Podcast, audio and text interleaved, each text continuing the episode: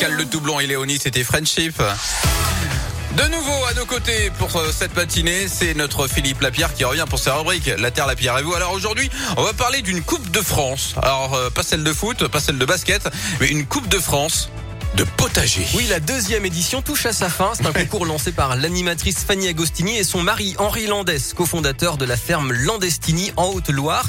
Il est destiné ce concours aux scolaires de toute la France, mais aussi aux entreprises, aux associations, aux étudiants et aux particuliers. Le but est d'accompagner la création et l'entretien d'un potager bio, parce qu'apprendre à fabriquer sa nourriture est tout aussi important que d'apprendre à lire, à écrire ou à compter.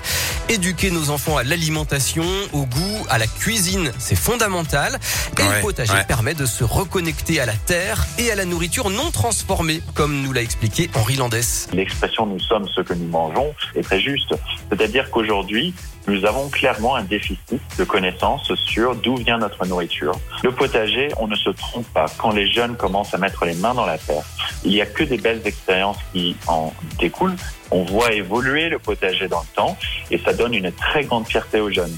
Apprendre à produire de la nourriture, c'est aussi essentiel pour notre futur dans l'adaptation au changement climatique et la régénération de la biodiversité parce qu'en faisant des potagers, on fait de la biodiversité partout. On fait de la biodiversité qui est en plus Donc on est gagnant sur tous les plans. Voilà, tout le monde peut participer, hein, même en ville, puisqu'il y a neuf catégories, dont quelle débrouillardise, qui récompense la création de potagers dans des environnements pas forcément favorables.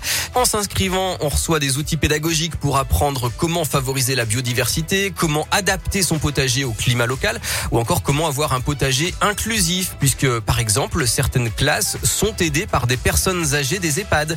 C'est gratuit pour les écoles, c'est payant pour les autres catégories. Le jury, composé d'une trentaine de personnes, annoncera les lauréats et remettra les prix dans les prochains jours du 23 au 30 juin. Plus d'infos sur landestini.org et sur radioscoop.com. Et en plus, une très belle façon de décoller euh, les yeux de vos enfants, des tablettes et des téléphones portables. Merci beaucoup mon Philippe. On vous retrouve demain à 11h50. Et bien sûr, cette rubrique est à retrouver dès maintenant sur Radioscoop.